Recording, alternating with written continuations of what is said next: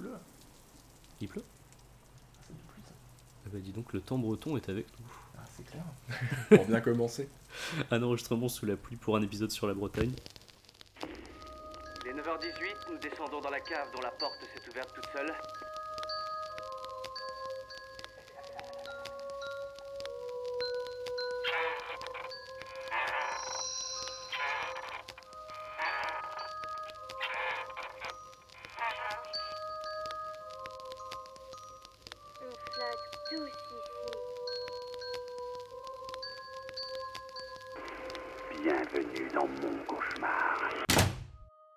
Bonsoir, bienvenue dans Inspiré de faits réels, je suis Mathias, et Hugo n'est pas avec nous aujourd'hui, c'est un numéro un petit peu spécial, consacré à un film et plus largement à un lieu, vous allez voir, et j'ai eu envie d'inviter une personne dont j'apprécie beaucoup le travail, cette personne c'est Saïlar. Bonsoir Saïlar.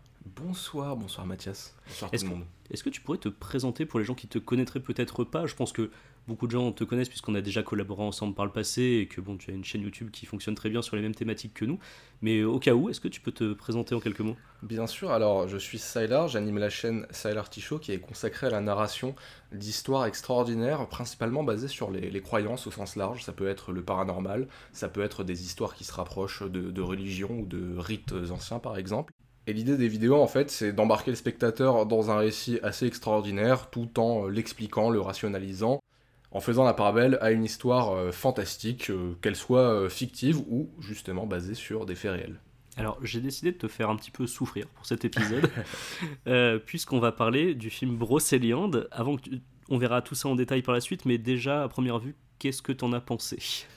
Alors, c'était euh, assez éprouvant et, très long. Euh, Il y a des idées intéressantes quand même. hein. L'idée, c'est pas qu'on défonce, défonce gratuitement un film, euh, mais c'est assez dommage. Il y a un mélange des genres qui, je trouve, est son plus gros défaut. Parce qu'il y a des idées intéressantes qui sont noyées dans, malheureusement, beaucoup de problèmes, que ce soit en termes d'écriture ou encore même de- d'idées de réalisation. Voilà. On va revenir un peu plus en détail hein, sur tout ce qui va pas, et Dieu sait qu'il y a beaucoup de choses qui vont pas dans Brocéliande. Mais d'abord, un petit peu de contexte. Brocéliande, c'est un film qui est sorti en 2003, en plein dans la vague des films de genre français. Pour vous faire une idée, c'est les années du Pacte des loups, du Petit Poussé, de Promenons-nous dans les bois, des films du label French Frayer. En fait, après le succès de Scream et le renouveau du slasher aux États-Unis, les producteurs et les distributeurs français ont tenté quelque chose. Ça n'a pas marché. Et Brocéliande est sûrement un des exemples de films les plus ratés de cette période, et on va bien sûr expliquer pourquoi. Euh, sur la pochette du DVD, il y a marqué Avez-vous le sens du sacrifice? Et oui, nous l'avons, puisque nous avons regardé Brocéliande. Mais avant tout, de quoi ça parle Brocéliande Eh bien, dans ce film, nous suivons Chloé, étudiante en archéologie le jour et barmaid alcoolique la nuit, qui vient de quitter Grenoble pour faire ses études à Rennes. Elle débarque donc sur un campus qui ressemble un mix entre celui d'Urban Legend et celui des Rivières Pourpres, et qui n'est d'ailleurs absolument pas celui de Rennes. Donc euh, elle se balade là-dedans, et le premier meurtre a lieu dès la douzième minute, ce qui est quand même assez rapide, même si on voit rien, mais on se dit que, tiens, on part donc sur un slasher, puisqu'il y a un meurtre dès le début. Et puis en fait non, parce qu'il faut pas s'attendre à croiser dans ce film des jeunes gens traqués par un tueur mystérieux avec des mises à mort ingénieuses. Non, non, ici on est plus sur un film fantastique qui aurait un petit peu envie de tirer sur le giallo sans vraiment y arriver. Et ça, c'était la volonté de Doug Headline, le réalisateur. Doug Headline, c'est son premier long métrage. Son vrai nom, c'est Tristan Jean Manchette. Manchette, parce que Manchette, Headline en anglais, d'où Mmh. l'origine du pseudonyme. Astucieux. Euh, Tristan Jean Manchette, c'est le fils de l'auteur Jean-Patrick Manchette, donc auteur de polar et de bande dessinée assez connu en France, ce qui lui a d'ailleurs valu quelques soupçons de népotisme dans sa carrière, mais on y reviendra. Journaliste, euh, Doug Headline a écrit pour Charlie Hebdo, pour Métal Hurlant, pour Libération, Actuel, Rock and Folk, enfin beaucoup de titres de la presse française. C'est une ancienne plume également du magazine de cinéma culte Starfix, où il bossait en même temps que Christophe Gans. C'est un auteur de livres dont vous êtes le héros, un romancier, un scénariste de bande dessinée, un réalisateur de documentaires pour la télé. C'est un monsieur qui fait beaucoup de choses, Prolifique. hein, ouais. très prolifique. Et à la fin des années 90, il a tenté l'aventure du cinéma. D'abord avec un court métrage en 99, avec ses amis de Starfix, puis avec Brocéliande, donc qui a d'une certaine façon tué sa carrière dans l'œuf, parce que le film s'est mangé des très mauvaises critiques et un succès très très relatif au box-office. Côté casting, on peut aussi critiquer une forme de népotisme, puisque l'héroïne, Elsa Kikoïn, est la fille du réalisateur de porno français Gérard Kikoïn, qui était très euh, ancré dans le milieu. Elle, on l'a surtout revue depuis dans des téléfilms et des séries, notamment Plus belle la vie. Et Mathieu Simonet, qui joue Erwan, n'est ni plus ni moins que le fils de Jacques Perrin, qui nous a quitté récemment, donc lui aussi très ancré dans le cinéma français. On notera également la présence d'Alice Taglioni dans un de ses premiers rôles, puisqu'elle joue Léa, une fille qui se bat très mollement dans le film. on pourra revenir sur cette scène de baston assez improbable. Et on trouve aussi Cédric Chevalme qui joue Gilles. Cédric Chevalme dont le nom vous dit peut-être rien, mais si vous regardez la série HPI sur TF1, sachez que c'est lui qui joue Ludo, le petit ami d'Audrey Fleurot. Voilà, euh, dans Brocéliande, on a quand même, on peut le voir dès le casting, un respect d'une certaine tradition du slasher américain des années 90-2000, célébrités dans un de leurs premiers rôles, mais c'est à peu près tout. Euh, c'est un film qui a beaucoup beaucoup de problèmes et je te propose, euh, de commencer par ce qui ne va pas. Quelle est la première chose qui t'a euh, déplu dans le film? J'ai envie de dire dès le début peut-être? Alors, je dois quand même saluer, même si elle est assez longue, la scène d'introduction avec les crédits. On commence à avoir des imageries un petit peu celtes, etc. On se dit, ah, on va être embarqué dans quelque chose de, légendaire. En tout cas, il y a une volonté vraiment de nous ancrer directement dans, la mythologie, on va dire, la mythologie euh, celtique. Et en fait, euh, très rapidement, bah, c'est, euh, je crois qu'une des premières scènes, c'est, l'héroïne qui qui, qui, qui, est au lycée, je crois, à l'université, et, elle demande. C'est même pire que ça, c'est-à-dire que le film s'ouvre effectivement sur des bas-reliefs, des ornements mhm. en cuivre, des sculptures apparemment celtes, mhm. et puis sans transition, une teuf dans un bar avec techno et breuvage oh, fluo. Oui, oui, oui, exactement, ouais, ouais, ouais. Voilà, c'est abrupt, hein, on peut dire ça, il fallait se mouiller la nuque avant d'y aller. Et, les premiers dialogues, je dirais, en fait, euh, très rapidement, euh, ce qui m'a un peu dérangé, c'est les personnages extrêmement caricaturaux, archétypaux, qui se résument à, être des personnages fonction. C'est ça. Euh, qui, qui, plus est, qui ont des dialogues malheureusement très mal écrits et très mal délivrés. Ça, ça, ça, a mal vieilli. Hein. Surtout le, le, le, le mec, le, le, jeune qui est très, très, très macho, hein. complètement macho, Gilles, qui est très macho. Qui nous dit cette magnifique phrase à un moment Je ne frappe pas les femmes, même avec des fleurs. Oui, bon voyage vers l'au-delà. c'est une grande punchline. Il y a beaucoup de punchlines comme ça dans le film, ce qui fait que en le regardant au second degré, ça pourrait être drôle par moment. Malheureusement, il n'y a pas assez de moments comme ça, euh, drôles, euh, marrants, même second degré, ou tellement ratés que ça en devient drôle. Le film est globalement assez ennuyeux. Euh, c'est un petit peu le problème. Des fois, on a des films qui sont ratés, mais qui sont un petit peu drôles, parce que vraiment, ça, voilà, ça va trop loin. Et pourtant, ça va vite. Pour, pourtant, euh, dans, dans l'évolution narrative, euh, ça va extrêmement vite. Hein. À la moitié du film, il y a un, espèce de climax médian. On peut spoiler ou pas? Je pense qu'on peut spoiler un petit peu. Regardez Brocéliande si vous voulez pas être spoilé, mais c'est pas nécessaire. Quand on se rend compte bah, que Gilles est en fait un, un, grand méchant également, on s'en doutait un peu, fatalement, mais du coup, l'intrigue est complètement euh, rebalancée, et pourtant, on n'est qu'à la moitié du film, on en a un peu déjà marre euh, depuis un moment, quoi. En fait, c'est un des soucis aussi, c'est-à-dire que les, le, tout le scénario du film euh, est incohérent. Il y a beaucoup de problèmes, notamment, tu vois, le personnage du grand méchant qui s'appelle Erwan, et c'est mm. marrant parce que c'est le seul avec un prénom breton. Ah là là, on pouvait pas se douter que c'était lui le grand méchant druide il a des tatouages euh, soi-disant celtes qui ressemblent un petit peu à des tatouages tribaux euh, mm. sur, euh, sur le corps. Et il a couché avec l'héroïne à un moment dans le film. Et comment n'a-t-elle pas vu ses tatouages, par exemple? Ça, c'est. voilà. la créature qui épargne sans raison une, une, des filles dans à un moment. Le but du plan des méchants, d'ailleurs, n'est pas clair du tout. pourquoi est-ce qu'ils veulent tuer Chloé et pas quelqu'un d'autre? Même euh, l'état de la crypte dans laquelle ils font tout le truc à la fin qui est vraiment impeccable. On se demande, euh, mais. On, on pourra, en, en discuter ça parce que ça fait partie à la fois des points qui me gênaient et que j'ai un peu aimé cette espèce de côté euh, presque Giger sur le dernier tiers, un peu à la Alien où on essaye de faire quelque chose de, de presque science-fiction. Enfin, ça fait partie des rares points pour le coup, les costumes et les décors. Alors, côté brocéliande des Celtes, on y est, je, personnellement, je trouve pas du tout. Mais dans ce que ça a essayé de proposer, ça fait plutôt partie des, quelques qualités, si on essaye de, reconnaître, euh, du, film.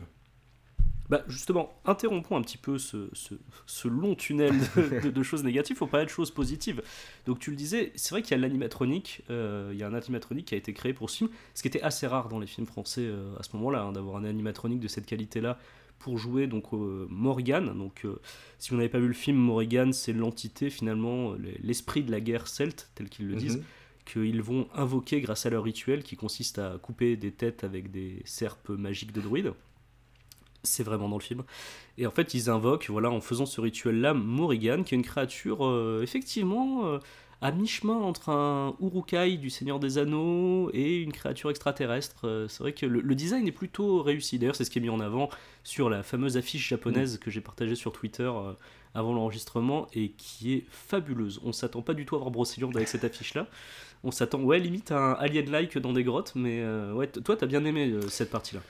J'ai bien aimé cette. Enfin, c'est relatif, mais on va dire que j'ai bien aimé ce que ça proposait. En fait, on, entrevoit que le film aurait pu être euh, quelque chose de complètement différent si, si ça avait pleinement assumé cet aspect-là du film. Mais je sais pas ce que toi t'en penses, mais ce mélange des genres, il est quand même assez particulier. Parce que, comme tu le disais au début, ça part un peu en dialogue.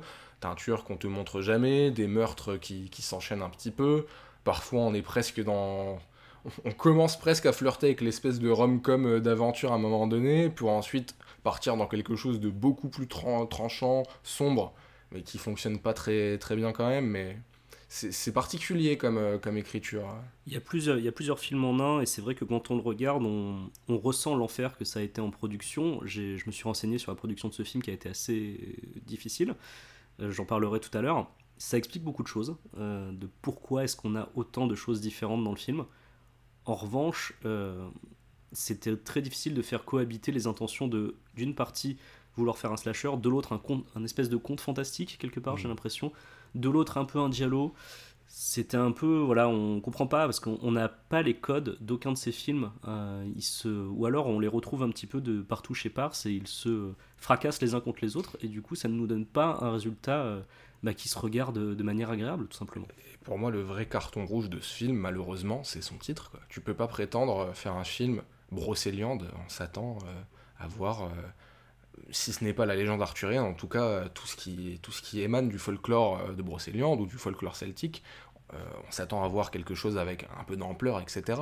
Malheureusement, le, film ne, ne propose jamais à aucun moment, il l'effleure peut-être, mais il propose jamais d'entrer vraiment dans, dans le folklore celte. D'ailleurs, euh, je trouve qu'il il le singe plus qu'autre chose, il le caricature, et ce serait presque un peu, déplacé justement. De, de- le, fond du... J'ai du mal à comprendre ce que le film essaie de nous dire, autre que les pratiques celtes euh, étaient des pratiques barbares, euh, sanguinaires, et attention, ils vont revenir d'entre les morts pour, vous, pour vous tuer.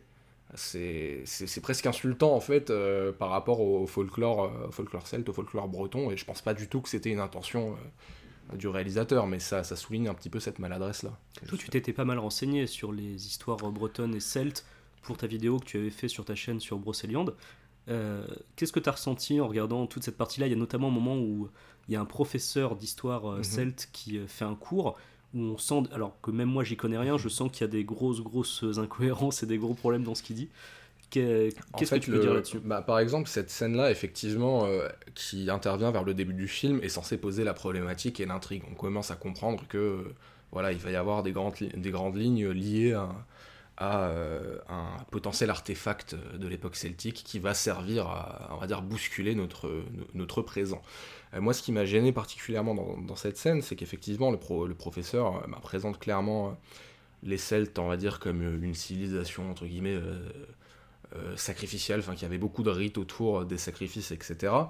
Et, et euh, alors, pour tout ce qui est celte, honnêtement, je suis pas assez calé historiquement pour dire qu'est-ce qui est vrai, qu'est-ce qui est faux. En revanche, ce que je peux vous dire, c'est que c'est, encore une fois, extrêmement stéréotypé. On ne peut pas, euh, surtout euh, quand on parle du passé et d'une civilisation passée, on ne peut pas résumer une civilisation à une pratique, une pratique rituelle qui avait lieu à certaines périodes de l'année, euh, pour souvent célébrer. euh, les Celtes étaient, euh, étaient polythéistes, on est, on est à une époque païenne où on comprend le monde différemment, il y a des signes dans la nature, le vent est potentiellement, est potentiellement la volonté d'un dieu, etc. La, la compréhension du monde et l'organisation sociétale à ce moment-là est complètement différente, et évidemment que si pratiques sacrificielles il y a, elles sont dans une compréhension du monde qu'il faut remettre euh, dans son contexte. Et en fait, l'interprétation du film, malheureusement, est très, euh, ne, fait pas tout ce travail-là.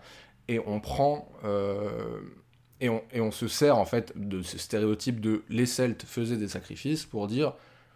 ok, ce sont des guerriers, et on va créer un archétype de méchant qui revient d'entre les morts pour faire la guerre. Alors que je trouve, justement, ayant travaillé sur le folklore euh, de breton et notamment de Brocéliande, qu'il y a tellement beaucoup plus d'histoires à raconter Et même d'histoires récentes, on n'est pas obligé de remonter aux Celtes. Il y a des, des, folkloristes, historiens folkloristes comme Anatole Lebras, par exemple, qui, il y a moins d'un siècle, hein, euh, s'est amusé à parcourir la Bretagne, à aller recueillir les récits traditionnels. Ça va de l'encou que tout le monde connaît, je pense, euh, cette figure de la mort euh, avec qui tire sa charrette et qu'on entendrait la nuit, à d'autres beaucoup plus moins connues mais beaucoup plus effrayantes comme un espèce d'ululement qu'on entendrait la nuit et qui serait euh, la figure d'un enfant revenant et si jamais on, entendrait sa voix il viendrait nous, attraper. On est dans des histoires extrêmement sensorielles euh, qui qui à aucun moment n'interviennent ou ne sont suggérées dans ce film. Et alors sans parler de la légende arthurienne qui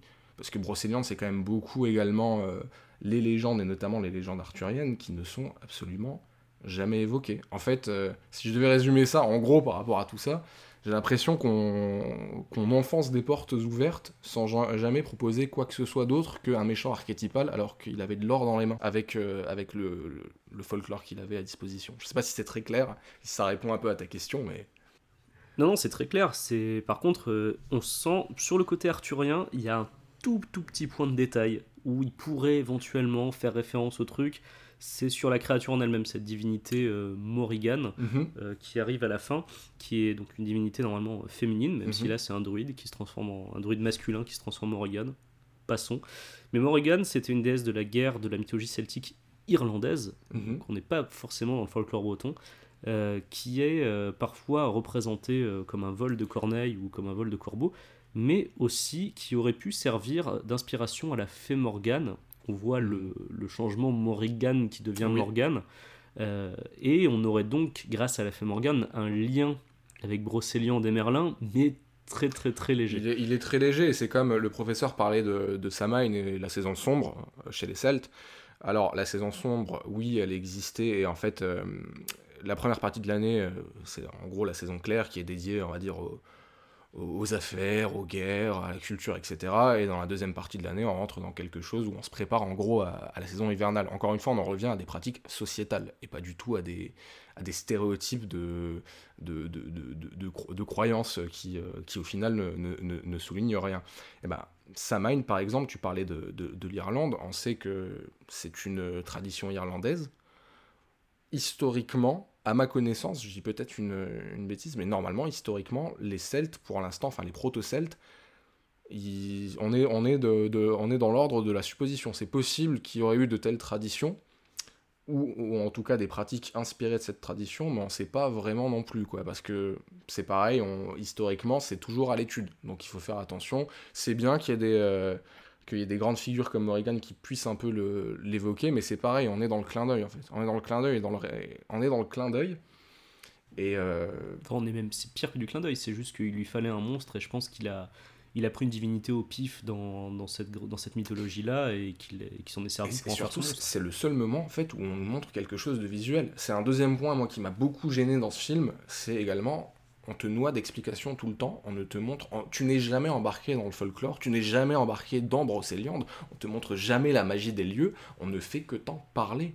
Et euh, Et bon puis, bah, et puis au final, c'est très prosaïque parce que, à, à- à part justement cette apparition surnaturelle à la fin de la créature, l'essentiel du film, ça reste des euh, jeunes cons qui se des jeunes cons blancs suprémacistes un petit peu qui se prennent pour des pour des pour des druides mhm. et qui tuent des gens sur un campus en plus c'est assez et qui tuent des gens qui n'en tuent pas beaucoup en plus parce qu'il y a vraiment pas beaucoup de meurtres dans ce film c'est pas du tout un slasher euh, dans le sens où on pourrait s'y attendre par exemple pour un slasher américain de, de ces années-là on n'a pas du tout une bande de jeunes qui va se faire tuer les uns après les autres là j'ai pas fait le body count mais il y en a pas énormément non plus hein. Mm.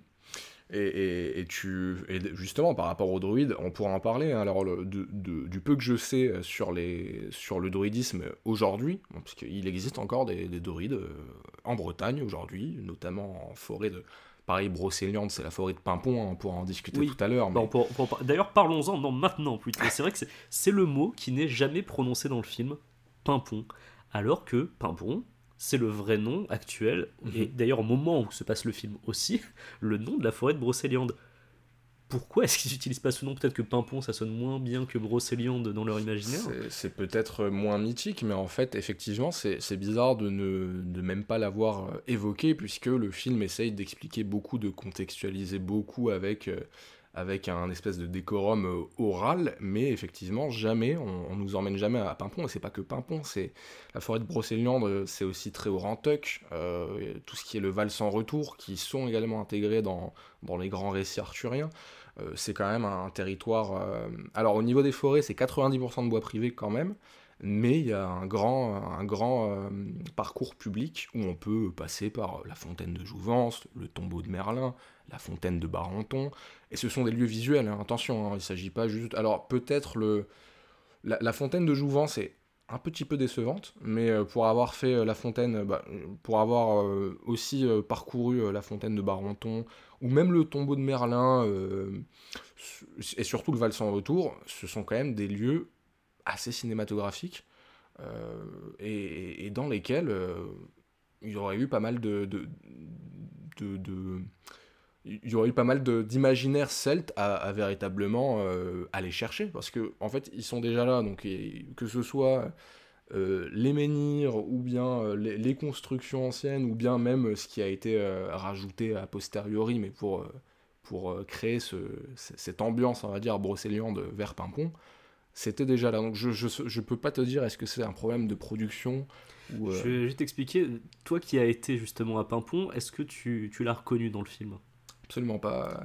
C'est normal, c'est normal puisque le film a été tourné en réalité à Fontainebleau. Euh, c'est une Bretagne très très francilienne. En fait, tout a été tourné à Fontainebleau et en studio en Parce Ile-de-France. que ouais, ouais, vers la fin du film, je commençais à me demander est-ce qu'on n'était pas plutôt dans Alien euh, que, que, dans, euh, que, que, que à Pimpon, mais ok, c'est... Non, non, tout a été filmé entre Paris et Fontainebleau. Euh, c'est un des nombreux signes de la production qui a été un petit peu compliqué, mais euh, je reviendrai sur la production tout à l'heure. Il y a, euh, je trouvais que c'était bien que tu précises que ce qu'on considère comme Brocéliande aujourd'hui, la forêt de Pimpon, est à 90% des bois privés, Mhm. parce que des gens peuvent s'imaginer que la forêt de Brocéliande, c'est genre une grande forêt domaniale où tout le monde peut aller, qu'on peut explorer à sa guide. En fait, non, il y a vraiment ce sentier balisé que tu avais fait dans ta vidéo. Absolument. Et tu parlais de la, du tombeau de Merlin, des, des fontaines. Est-ce que ce sont des éléments où il y a des histoires qui sont attachées Il y a, Ah y a oui. vraiment un vrai folklore à Oui, exploiter absolument. avec ça. C'est pas juste not- des lieux qui sont beaux à filmer. y a- Principalement, y a justement, le tombeau de Merlin, parce qu'on raconte que Merlin serait enterré en Brocéliande, et, euh, et la fontaine de, de Barenton qu'on peut retrouver euh, dans les écrits historiques. Alors, il me semble que c'est Chrétien de Troyes, où, euh, où il y a l'histoire du, du chevalier, euh, je sais plus que- je sais plus quel chevalier de la table ronde, mais euh, qui, qui serait allé...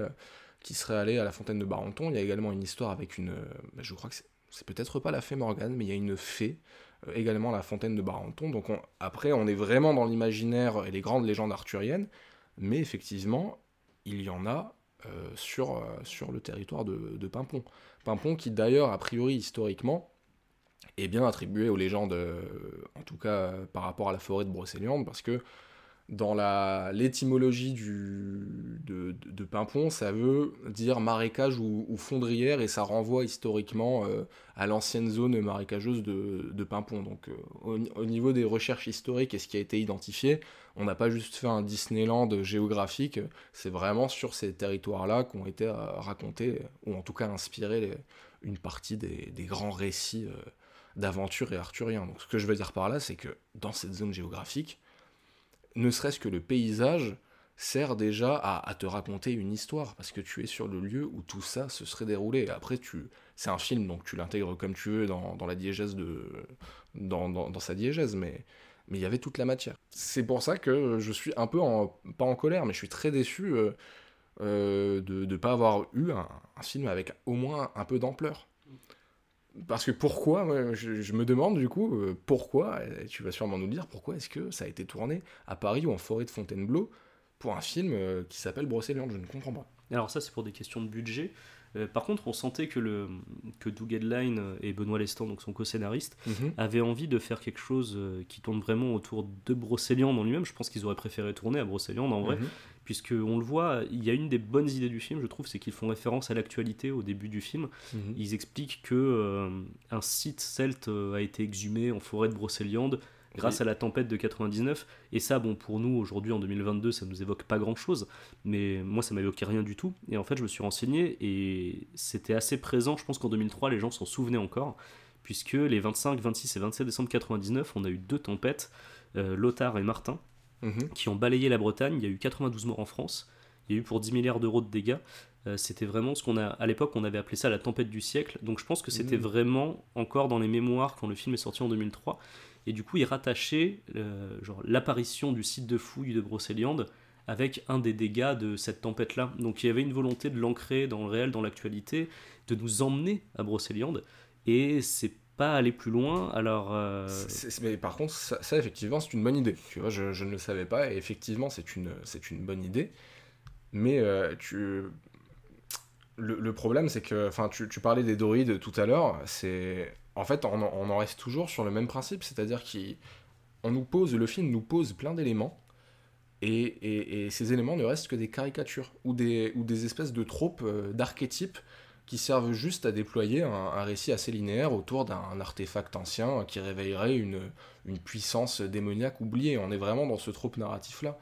Alors que il y a tellement plus de matière. Et, apparemment, le, fait qu'il ait euh, utilisé ce, fait d'actualité pour essayer d'ancrer son récit, c'est qu'il y avait vraiment aussi une volonté d'ancrer ton récit euh, dans, euh, dans quelque chose de crédible.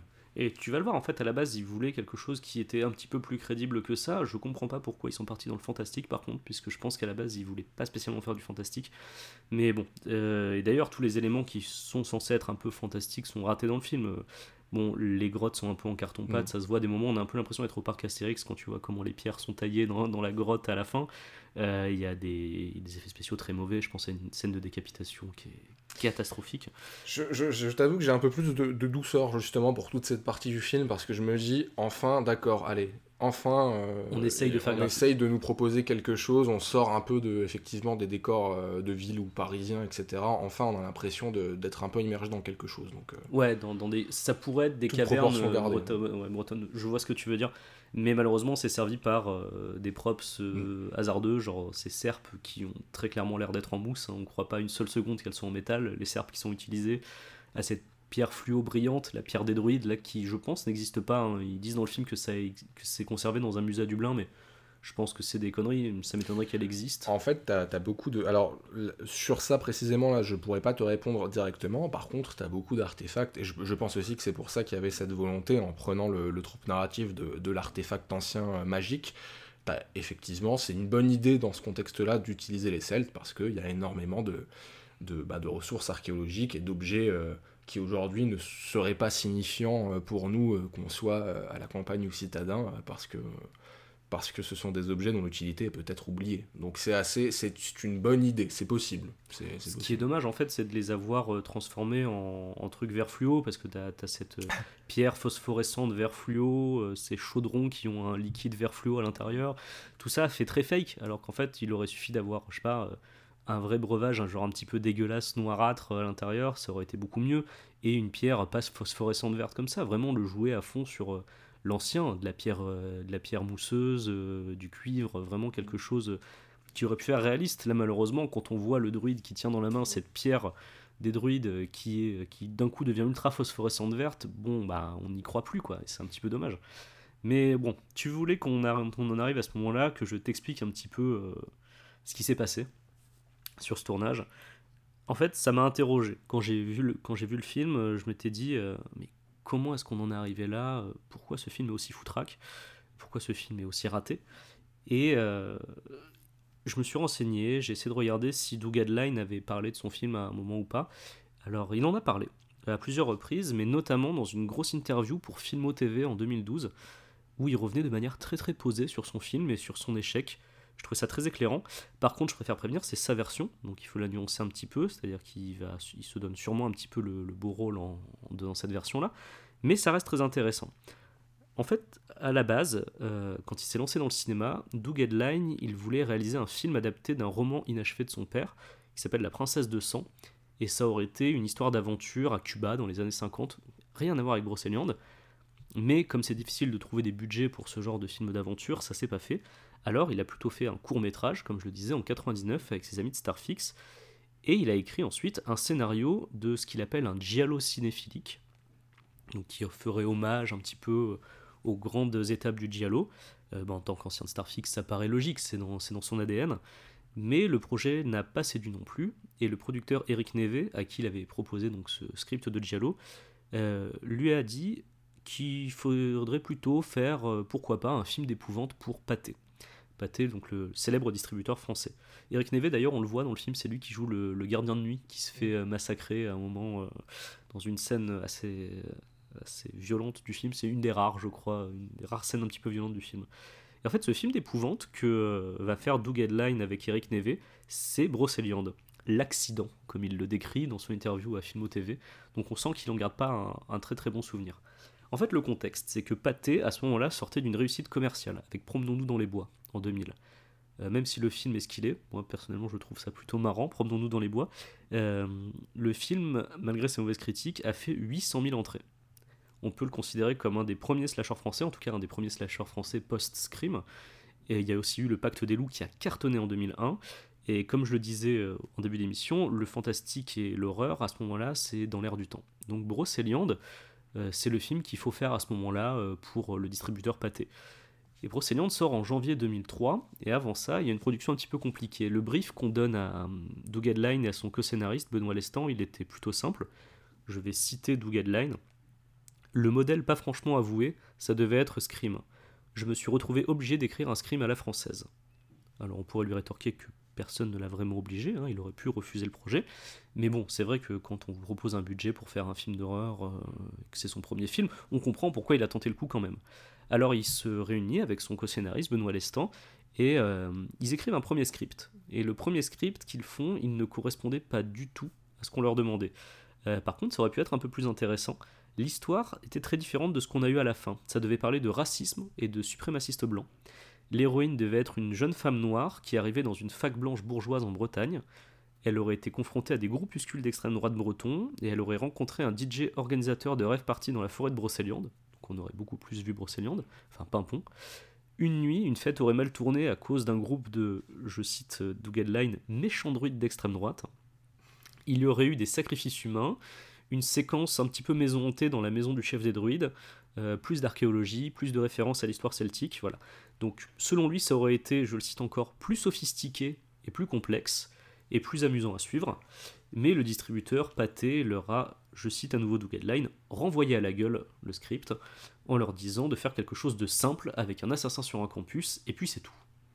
D'accord, alors je- j'en profite pour faire une parenthèse sur ces histoires de druides, justement. Euh, euh, en l'occurrence, je trouve que ça aurait été tout aussi. euh, bon, c'est difficile à, dire, hein, mais tout aussi caricatural de la manière dont il présente, parce que c'est aussi un des gros points qui m'a gêné. C'est les, méchants sont, euh, sont des druides.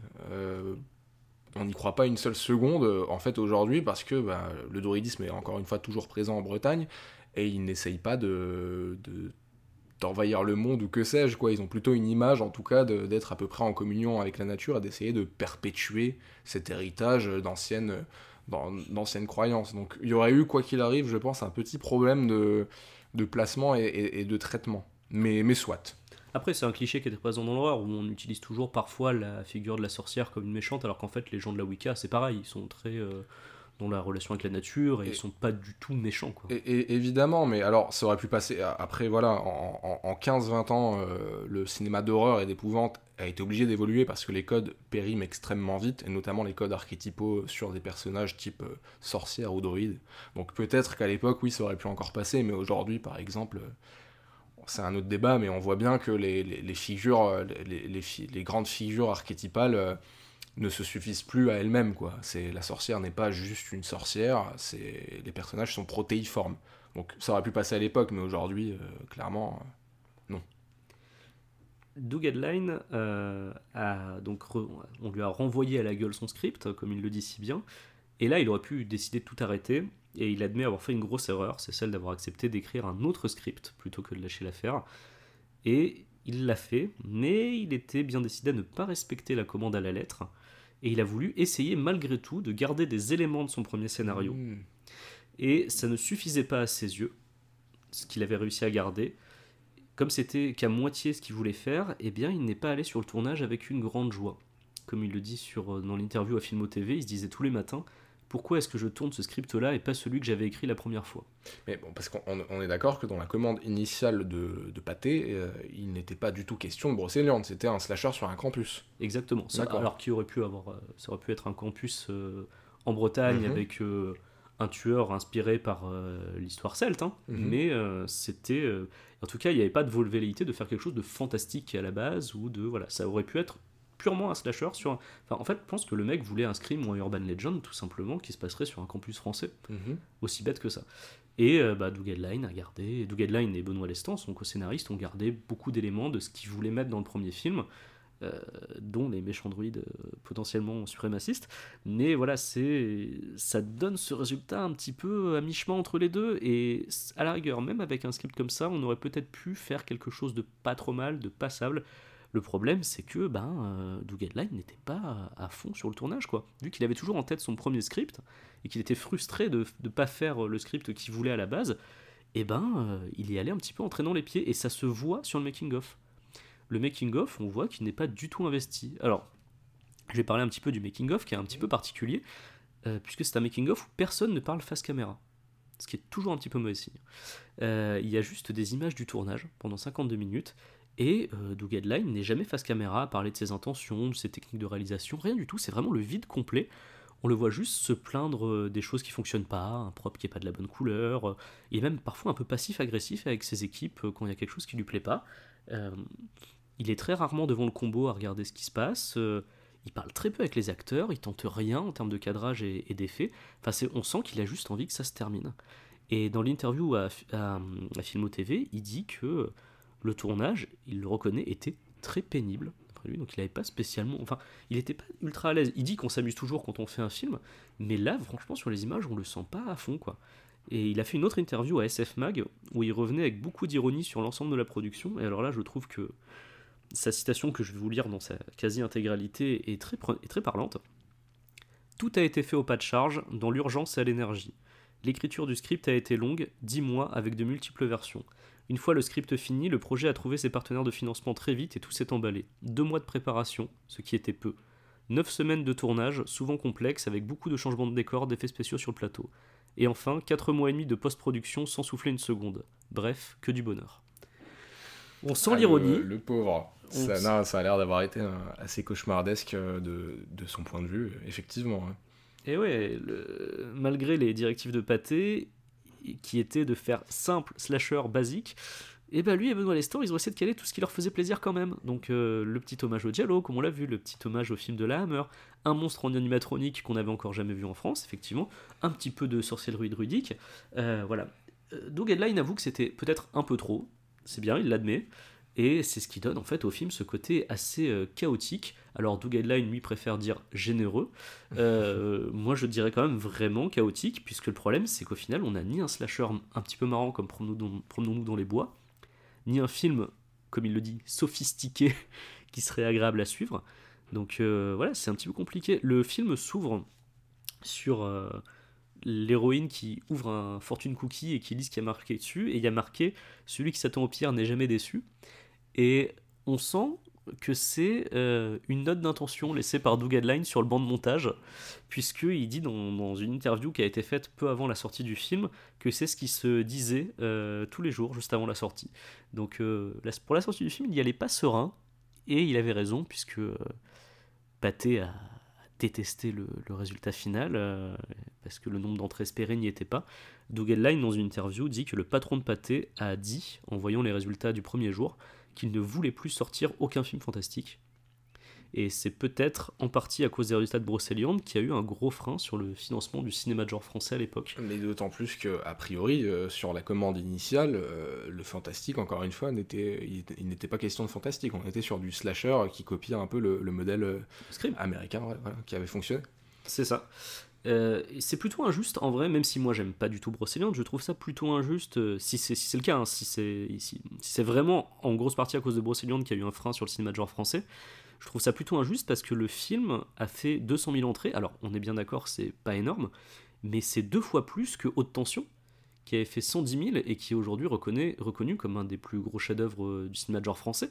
Donc euh, c'est c'est pas, pas les résultats au box-office qui font tout. Je trouve qu'un film qui fait deux fois plus d'entrées que Haute Tension, ça reste quand même relativement honorable.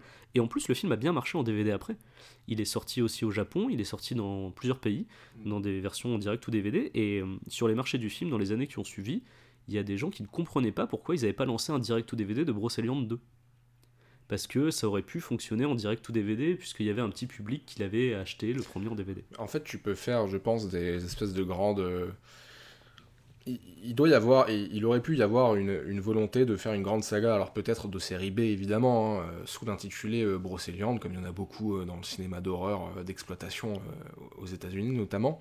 Le problème étant que ce qui a dû freiner, et tu l'as très bien dit, c'est son mélange des genres complètement hasardeux qui malheureusement ne, prend absolument pas dans le résultat final du film. On n'est pas dans, on sait pas trop comment le catégoriser. Ça s'appelle Brocéliande.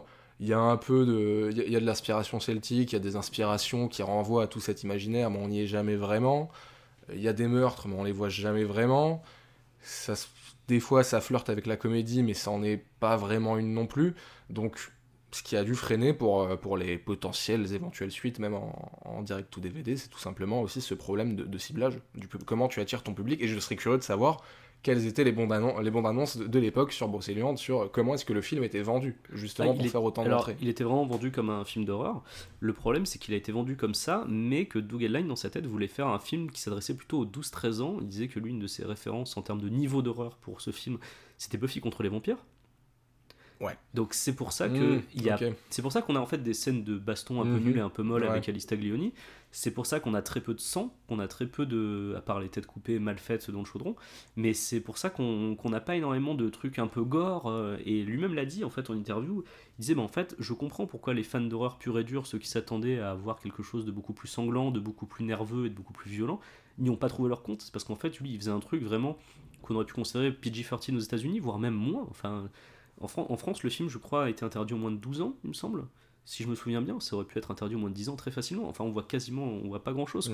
C'est vraiment un film d'horreur, euh, enfin, vraiment, qui fait, déjà qui fait pas peur à aucun moment, mais qui en plus, voilà, n'a rien de gore ni de d'extrêmement violent. Quoi. Oui, c'est très suggéré. euh, Voilà. Il y a juste une scène de décapitation, encore, je trouve qu'elle est tellement mal faite Mm. que, comme on n'y croit pas, ça amoindrit forcément le, le niveau d'horreur qu'on pourrait ressentir devant. Quoi. Donc, Absolument. ouais, oui, non, le film a été euh, très mal ciblé. Effectivement, tu as raison de le, le relever. Je l'avais noté et plus enlevé de mes notes, mais bah, tu, tu m'y as fait repenser. C'était un petit peu ça le souci, euh, le ciblage. On ne savait pas à qui s'adresserait vraiment ce film euh, quand il est sorti. Pour Doug Headline, ça a été la fin d'une courte expérience au cinéma. Euh, comme il a dit chez Filmo TV, Brocéliande m'a coûté ma carrière de cinéaste. Je n'aurais pas dû accepter de le faire. Je suis une anomalie. Le film était une anomalie. C'est euh, alors moi j'ai un peu de tendresse par rapport à, son parcours hein, euh, sur ce qu'il raconte. Je pense qu'on peut essayer de se mettre à sa place. Alors évidemment, quand tu es spectateur, tu vas voir un film, tu t'en fiches un peu de savoir les justifications de pourquoi euh, telle et telle et telle chose ont été ratées. Mais en l'entendant parler, tu te mets un peu dans la place de quelqu'un qui a un gros film de commande, qui peut potentiellement faire son premier gros film, qui a des envies d'artiste euh, comme on peut tous en avoir, hein, et, euh, et qui se retrouve face euh, au fait qu'il doit répondre à un cahier des charges dans lequel il va essayer de mettre ses inspirations. Et, euh, je pense qu'on peut tous imaginer ce, côté-là un peu de voilà, c'est un peu un rêve qui se réalise on essaye un peu de faire de notre mieux. Moi, ce qui m'a un peu gêné, euh, notamment dans, dans Brocéliande, effectivement, et tu l'as très bien souligné, c'est le nombre de références. Ça appelle à énormément de références différentes, etc., à des genres cinématographiques, à des hommages, etc., qu'on en oublierait presque, du coup, que le principal, euh, le principal pour un spectateur, c'est d'être embarqué dans une histoire. Moi, je voulais être embarqué dans l'histoire de Brocéliande, et si ce n'est pas de Brocéliande, en tout cas d'un tueur en série euh, qui reprend, on va dire, l'imaginaire celte pour assouvir euh, son, quelconque, son quelconque désir. Et malheureusement, ça ne répond jamais vraiment à. On- n'y croit pas, je trouve, ça ne fonctionne pas. Et c'est peut-être aussi à cause de ces multiples références et d'une envie trop généreuse, comme il le disait, de, faire plaisir à son public. C'est assez délicat, ça se comprend. Alors, de faire plaisir à son public ou de se faire plaisir à lui et à son cercle d'amis, puisque c'est une des critiques qu'on peut faire au film, c'est qu'à vouloir mettre trop de références comme ça, de manière un petit peu poseur, ça peut être euh, aussi une critique de l'entre-soi. On peut critiquer une partie de l'entre-soi de l'ancien journaliste critique de cinéma de Starfix qui fait un plaisir, qui fait un film pour se faire plaisir, sans penser au plaisir du public qui le suit pas forcément et qui a pas forcément les mêmes références que lui. Mm. C'est aussi ça. Je- Au contraire, moi j'aurais plutôt tendance à dire qu'il pensait pas assez à son public et qu'il s'est un peu trop entêté à vouloir faire son truc malgré les directives euh, de, de Pathé et qu'il a fait un résultat qui ne plaît du coup ni au grand public ni à lui et c'est un peu dommage Donc voilà. Lui, par contre, euh, a, même s'il dit que ça lui a coûté sa carrière de cinéaste, a un petit peu continué par la suite, juste un truc. En 2006, il a euh, écrit et réalisé un épisode de la série télévisée française Sable Noir, qui était un petit peu notre Masters of Horror à nous, euh, en quelque sorte. Je ne connais pas du tout. Euh, alors, j'ai pas du tout regardé la série, pour t'avouer, puis je pense que c'est un peu compliqué à trouver maintenant. Mhm. Mais en gros, ouais, il y avait des réalisateurs de genre qui, qui tournaient des, des épisodes, et chaque épisode était une histoire. Lui, il en a fait un qui s'appelait La Villa du Crépuscule, euh, voilà, qui est sorti en 2006, et rien depuis. Il dit que bon, bah, forcément, a torpillé sa carrière dans les années qui ont suivi. On lui a quand même proposé des films d'horreur euh, par la suite, mais il a dit qu'il voulait pas en faire. Je pense que le monsieur a été vacciné de ce genre-là euh, à jamais, donc ça m'étonnerait qu'il y revienne. Je voulais terminer sur une question. Brocéliande aurait-il pu être un meilleur film? Et si oui, comment? J'aimerais bien avoir ton avis là-dessus. Euh, pour peu qu'il y ait un garde-fou, oui, ça aurait pu être un meilleur film. Comment Euh, Déjà avec un, genre pleinement assumé. Est-ce qu'on est dans du slasher? Est-ce qu'on est dans de la fantasy? Est-ce qu'on est dans de l'épouvante horreur?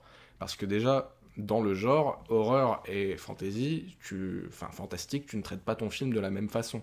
Pour rester dans l'imaginaire euh, arthurien, on va dire, Brocéliande, The Green Knight, je ne sais pas si tu l'as vu, on est, je te le recommande et je le recommande à tout le monde, on est clairement dans une histoire euh, arthurienne de fantasy, c'est du fantastique pur, et, tu le comprends euh, dans son écriture, qui est une écriture de conte, et également dans, tout le visuel qui est complètement emprunté à l'imaginaire arthurien.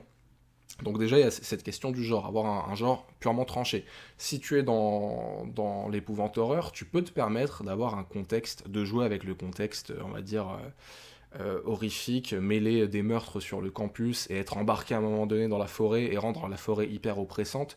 Et le fait que- le fait qu'elle ne colle pas, on va dire, euh, à, l'imaginaire celte, ou qu'on utilise cet imaginaire pour en faire autre chose et en faire quelque chose d'un peu craspec, un peu, euh, un peu plus actuel, ça fonctionnerait. Alors que si on, dit par exemple, je fais un Brocéliande fantasy, je m'imagine tout de suite qu'on soit embarqué avec les druides, qu'on ait beaucoup de, scènes euh, rituelles très imagées, euh, peut-être à la Midsommar ou que sais-je, où vraiment tu es en immersion totale et où, tu es pris par la main dans, un univers aussi bien visuel, euh, où on te montre des rituels, etc., où vraiment, en fait,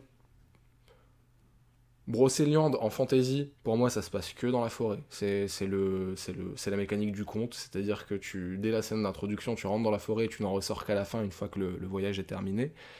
L'épouvante horreur, ça aurait pu mixer, etc. Mais c'est vrai qu'il y a les lieux. En fait, pardon, en, parlant, je suis en train de. J'y réfléchis en parlant, c'est pour ça que je suis assez. euh, assez. euh, assez euh, confus, mais c'est vrai qu'il y a aussi cette, problématique du lieu en fait. Cette unité de lieu, si, il faut la choisir. Si tu es dans, dans l'horreur, tu peux mixer les deux. Si tu fais un, un Brocéliande purement fantastique, ça se passe, tu arrives dans la forêt et tu en ressors à la toute fin, mais il y a ce, ce- ce- cette question d'immersion, voilà. Et une écriture aussi, enfin pour terminer, euh, je dirais une, une écriture avec, euh, avec des personnages euh, qui, qui ne se résument pas qu'à des fonctions. C'est-à-dire les druides, tu comprends qu'est-ce que c'est parce que enfin c'est quoi pour euh, franchement t'en as retenu quoi toi de, du traitement des druides dans Brocéliande ou des archéologues? T'as l'impression que les mecs ils, ils font que boire des coups et creuser de temps en temps. Alors d'ailleurs euh, creuser un peu complètement à l'arrache j'ai pas l'impression que ce soit très protocolaire euh, ce qu'ils font Oui, non, il y, a une vision de l'archéologie qui est assez spéciale dans le film, effectivement. donc voilà, pour le résumer en gros, je dirais le un genre bien défini et avec ce genre bien défini, une écriture en cohérence avec ce genre et des personnages euh, qui, qui auraient pu marcher il y a 20 ans, mais aujourd'hui tu ne peux plus écrire des personnages qui ne sont que des personnages euh, soit monolithiques, euh, soit soit fonction. Il faut un personnage protéiforme qui symbolise plusieurs choses. C'est autant le druide euh, que, euh, que, que, le, le- que par exemple le professeur. Le professeur, euh, le professeur qui est un peu tiraillé par ses anciennes connaissances et son mode de vie alternatif ou que sais-je. Voilà, c'est pour avoir un, un récit réaliste en fait qui parlerait aussi bien aux, citadins des grandes villes qu'à la personne qui vit à la campagne et qui a peut-être ses connaissances d'anciennes traditions un peu folkloriques qui restent encore dans la famille pour que ce soit un peu universel. Je sais pas si c'est euh, très, très clair. Non, non, c'est très clair. Personnellement, mon avis, c'est que c'était pas le bon film pour Doug Line, tout simplement. Je pense qu'il aurait dû refuser le. Enfin, quand on lui a renvoyé son script à la gueule, il aurait pas dû euh, continuer. Et il aurait dû partir sur, euh, enfin rester sur son idée de euh, giallo cinéma, euh, voilà, cinéphile, puisque c'est ce qu'il aime faire et c'est ce qu'il a envie de faire et c'est le message qu'il a envie de donner euh, en tant qu'artiste. Donc je pense qu'il aurait dû rester là-dessus. Moi, son idée de base, enfin son script de base qu'il a écrit avec Benoît Lestan, cette histoire euh, d'étudiante noire qui arrive sur une, euh, sur une université euh, où il y a des suprémacistes blancs et où peut-être un côté même, tu vois, à la, à la génération identitaire, un, un groupuscule d'extrême droite, tu sais, qui se revendique de croyances celtes de l'époque. Pourquoi pas, en vrai Ça aurait pu donner un, truc où le propos était plutôt le racisme et, ça aurait pu être euh, cohérent avec euh, voilà, les années 2000 en France. Il y avait peut-être un propos sociétal à apporter, je dis pas le contraire. Mais je pense pas que ça aurait fait un, bon film pour autant, surtout avec cette équipe. Euh, puisque je pense que malheureusement pour lui, Doug Adline à ce moment-là est trop jeune, pas assez expérimenté dans le domaine, il n'a pas assez d'idées de mise en scène. Moi j'aurais pu pardonner si dans le film il avait eu des parties pris ou des idées de mise en scène, des idées de plans, de cadres qui changent, mais tout ça est très très plan-plan en fait. C'est aussi un des reproches que je fais à Brocéliande, c'est qu'il n'y a aucune tentative cinématographiquement parlant. C'est, ce sont des, des chants contre chants, euh, voilà, quelques travelling, il n'y a pas grand chose à se mettre sous la dent en termes de cinéma. Euh, les acteurs sont pas très bons non plus, les dialogues, euh, on l'a dit, ils sont très mal écrits. Euh, Il y a certains props qui font un peu props de fête foraine, des éclairages, je n'en parle même pas. Je pense que l'idée de faire un film sur Brocéliande, sur la, sur la culture celte, ça peut être intéressant, mais pas avec cette équipe-là, et avec sûrement déjà d'autres acteurs, d'autres, voilà, toute une équipe totalement différente, et surtout un réalisateur que ça intéresse réellement, profondément, euh, et qui a envie de faire ce film-là. Je pense que Doug Adline n'avait pas envie de faire ce film-là, et ça se sent vraiment. Et pour le coup, même si c'est pas souvent le cas chez moi, j'ai plutôt tendance à me ranger du côté du distributeur, parce que je pense que moi j'aurais préféré que Pathé fasse appel à quelqu'un d'autre pour faire ce film, parce qu'on aurait peut-être eu, euh, en prenant un faiseur, un vrai slasher français, pas foufou, mais dans les codes, avec une touche de folklore breton pour le côté mystique, euh, des mises à mort un peu plus stylées comme celles qu'on a par exemple dans les rivières pourpres, Dolmen en slasher, en, en gros. Et je pense que j'aurais sûrement préféré ce film, puisque bon, maintenant les, les auditeurs et auditrices d'Inspiré de Feral le savent, j'ai une petite tendresse pour euh, les slashers nuls de la fin des années 90 et du dé- début des années 2000, et on n'en a pas vraiment en France, et c'est dommage. Moi j'aurais bien aimé avoir un genre de urban legend en Bretagne, en France, comme ça, ça aurait pu être sympa de l'avoir. Je voulais pas un truc grandiose, je voulais pas un film qui soit un chef-d'œuvre ou quoi, juste un film divertissant, qu'on comprenne bien, enfin ce que voulait Pathé en fait. Un film simple, avec une histoire simple sur un campus, avec un tueur, et quelques petites touches de folklore. C'est c'est vrai que tu as complètement raison, en fait, euh, pa- par rapport en tout cas à, à Doug Headline, euh, il, est- il aurait pas dû faire ce film, ça aurait été la, la meilleure façon en fait de, de rendre euh, Brocéliande meilleur. T'as as complètement raison, parce que je- Après, je, veux pas être trop dur avec lui parce que je comprends pourquoi il l'a fait. C'est-à-dire que c'est vrai que quand, quand on te propose de faire un film euh, comme ça, alors que c'est ton premier long métrage, je comprends que ce soit difficile de refuser. hein. Même moi, à sa place, je sais pas si j'aurais euh, eu le courage de refuser.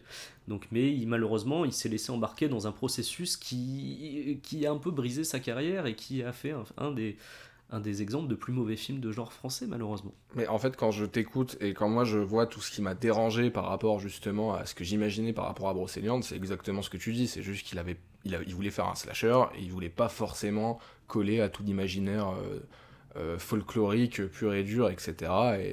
Et, c'est là aussi où ça coince, quoi. C'est quand quand c'est pas passionné, c'est un peu, c'est un peu candide et, cliché de dire ça, mais au final, quand ça manque de passion, j'imagine que faire un film, c'est déjà quelque chose de tellement chronophage et, et, et- et tellement stressant que si en plus l'envie n'y est pas, euh, ça ne peut que être d'autant plus difficile, euh, on va dire, d'accoucher d'un résultat euh, satisfaisant pour toi et pour le public.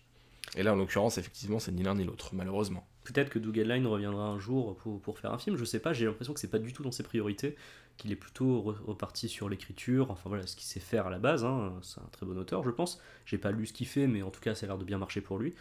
Mais euh, je pense, voilà, si jamais il revient au cinéma, il faudrait qu'il le fasse avec un projet où on le laisse faire ce qu'il veut. Et là, à ce moment, on aurait peut-être une idée de euh, qui est Doug Adline en tant qu'auteur, en tant que créateur, puisque malheureusement, avec Brocéliande, on l'a pas vraiment. Mm. Et c'est dommage. Voilà, c'est un film qui, qui est un peu bordélique, euh, qui n'appartient ni au public, ni au distributeur, ni à son auteur. Voilà, c'est euh, une expérience euh, qui est considérée comme un des plus mauvais films de genre français, malheureusement, à cause de tout ce qu'on a évoqué euh, précédemment. Et moi, je, je maintiens que ce qui a vraiment scellé sa malédiction, pour moi, c'est le titre du film. Mm. Tu ne, Brocéliande résonne à l'international euh, justement un, quelqu'un, un, étranger qui veut par exemple regarder quelque chose sur le folklore français, il tombe sur Brocéliande.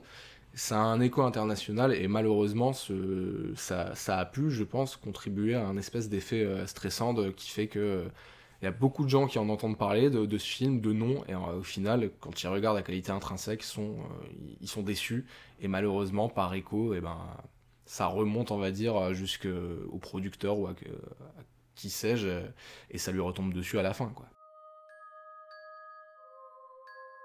On va terminer cette émission comme d'habitude dans Inspiré de Ferrel avec une petite série de recommandations.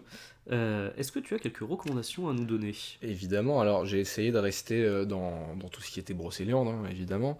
Euh, d'abord en, livre, j'ai mentionné un peu plus tôt Anatole Lebras, donc historien folkloriste. Vous avez un gros pavé, il a écrit un livre de quasiment 1000 pages qui s'appelle Magie de Bretagne. Vous trouvez absolument tout le folklore breton, des histoires les plus populaires, vraiment quelques histoires recueillies dans quelques hameaux à l'époque, et qui vous donnent une bonne idée de, l'imaginaire breton, euh, de ses racines, on va dire, euh, celtiques euh, ou, païennes, jusqu'aux histoires légendaires les plus récentes du siècle dernier. Voilà, en livre, c'est ma grosse reco si vous aimez les petites histoires et que vous aimez le lore.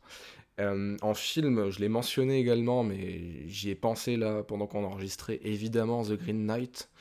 Euh, qui est euh, qui est qui n'a malheureusement pas eu de sortie salle euh, en France parce que en fait à, 24 donc c'est A24 vendent leur film trop cher et les distributeurs ne voulaient pas l'acheter ce qui peut être compréhensible parce que c'est un film très particulier mais il est absolument magnifique c'est un vrai film de conte arthurien que je vous recommande d'une grande poésie, un peu hermétique dans le traitement de ses personnages, mais, mais visuellement, c'est une vraie claque. je vous le recommande vivement. Dispo sur Prime Video. Absolument, absolument. Donc euh, voilà, n'hésitez pas si vous voulez euh, vous faire un, petit film en streaming euh, pour, pour les soirées, pour les soirées d'été là qui arrivent. Et ensuite, bon, histoire de pas être original, Camelot, on est obligé de parler de Camelot. Non mais évidemment, enfin quand même. Le, le, le, gros, la grosse œuvre très connue, peut-être même maintenant à l'international française, autour de la Bretagne et notamment du folklore de Brocéliande et des légendes arthuriennes, c'est Camelot. Camelot, euh, plus la série que le long métrage. Le long métrage, euh, c'est un film de, pour moi, c'est un film d'auteur. Voilà, c'est pas, on n'est pas dans la grande aventure arthurienne, mais on est quand même dans euh, dans le traitement littéraire des grandes des grandes légendes arthuriennes, donc évidemment Camelot. Sur euh, il y a une web série inspirée euh, hommage un peu à Camelot mais surtout inspirée de, l'imaginaire arthurien qui s'appelle Brocéliande pareil sur YouTube c'est français également. Donc petite reco. Et, euh, et puis je pense que autour de Brocéliande bah, malheureusement c'est à peu près tout. Et c'est pour ça que je me dis qu'avec tout le folklore qu'on a et notamment breton et à Brocéliande j'attends qu'on ait le premier gros film soit d'horreur soit fantastique français euh, qui se passe à Brocéliande et inspiré de Brocéliande. J'attends vraiment de voir ça. Et vu la resurgence du genre qu'on a d'année en année depuis, euh, bah, depuis le début des French Frayers, là, qui ne fait que s'accélérer ces dernières années, j'espère vraiment un jour, euh, un jour voir ça. Et en coup de cœur, pour terminer, en coup de cœur assez récent, je t'en ai parlé tout à l'heure, je, je, vous recommande vraiment Undone, qui est pareil sur Amazon Prime. Deux saisons de 8 épisodes, environ 20 minutes. Euh, c'est l'histoire, euh, c'est l'histoire d'une femme qui a un accident de voiture et depuis cet accident, elle est capable de, voyager dans le temps et entre différentes réalités. C'est une réflexion, euh, un récit de science-fiction et fantastique et une vraie réflexion à la fois sur la famille, sur le fait de pouvoir changer des choses dans sa vie et aussi sur la santé mentale. C'est extrêmement bien écrit et ça se regarde très vite. Donc quand vous êtes occupé, que vous avez plein de séries à regarder, que vous voulez pas forcément vous lancer dans quelque chose de très chronophage, mais quand même prendre une petite claque, euh, je vous recommande vraiment Undone. Voilà. Ouais, tu m'avais donné plutôt envie et je pense que pendant les siestes du petit, c'est le genre de truc que je pourrais euh, regarder. Ça peut se regarder euh, en profitant d'un petit dodo. Euh, de mon côté, je vais recommander euh, un truc que j'avais pas noté, mais tu m'y fais penser. Je l'avais déjà recommandé dans le Bureau des Mystères en vrai, mais euh, on a eu quelque chose de français sur le thème du fantastique en Bretagne. C'est la série Marianne qui avait eu sur Netflix. Ah, je ne l'ai pas vu. Eh bien, écoute, moi j'avais bien aimé. donc voilà, si jamais tu as l'occasion de, regarder, Mhm. je trouvais ça vraiment très sympa, Marianne, et je suis déçu qu'il n'y ait pas eu de, de saison 2 parce que je pense qu'on aurait pu. Voilà, continuer à explorer euh, tout cet univers-là autour de cette petite ville euh, bretonne. Il y avait des choses à faire, mais bon, euh, c'est dommage, hein, ça ne s'est pas fait. Non, euh, mes recommandations, je vais commencer bah, déjà par recommander évidemment euh, ta vidéo d'une demi-heure que tu as faite euh, sur la forêt de Brocéliande et ses mystères. C'est ce qui m'avait fait penser à toi pour ce numéro spécial, forcément. Euh, si vous avez cet épisode, c'est un très bon approfondis- approfondissement du sujet. En plus, vous verrez Sailor crapahuter dans la forêt, donc euh, allez-y. Puis d'ailleurs, plus globalement, abonnez-vous à sa chaîne. En plus, vous nous y verrez normalement, euh, notre Rogne, et moi et Hugo. On a fait deux vidéos, euh, une sur euh, la Dame... Non, sur... oui, si, sur euh, la, Da- la Dame Brune de Renamol. Avec Hugo, on avait fait... euh, MK Ultra, je crois qu'il avait MK fait. Ultra, absolument. C'est ça. Donc voilà, il y a ces deux vidéos, peut-être une autre par la suite, on verra, on est en train d'y réfléchir, mais en tout cas voilà, moi j'aime beaucoup le travail de Sylar, donc euh, allez, allez regarder ce qu'il fait sur YouTube, c'est vachement bien. Et sinon, toujours sur YouTube, une série de vidéos que je vous conseille, c'est parfait pour entamer l'été. Euh, la série de vidéos sur Dolmen qu'ont fait Monsieur Mea et Ginger Force en 2018.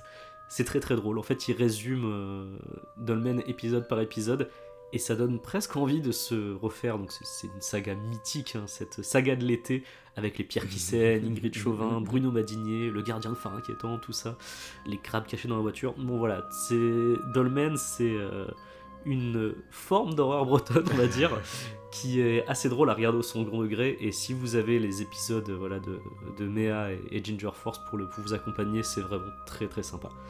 Et enfin, puisqu'on parlait de lui, euh, voilà, Cédric Chevalme qui joue Gilles dans Brocéliande qu'on voit dans HPI.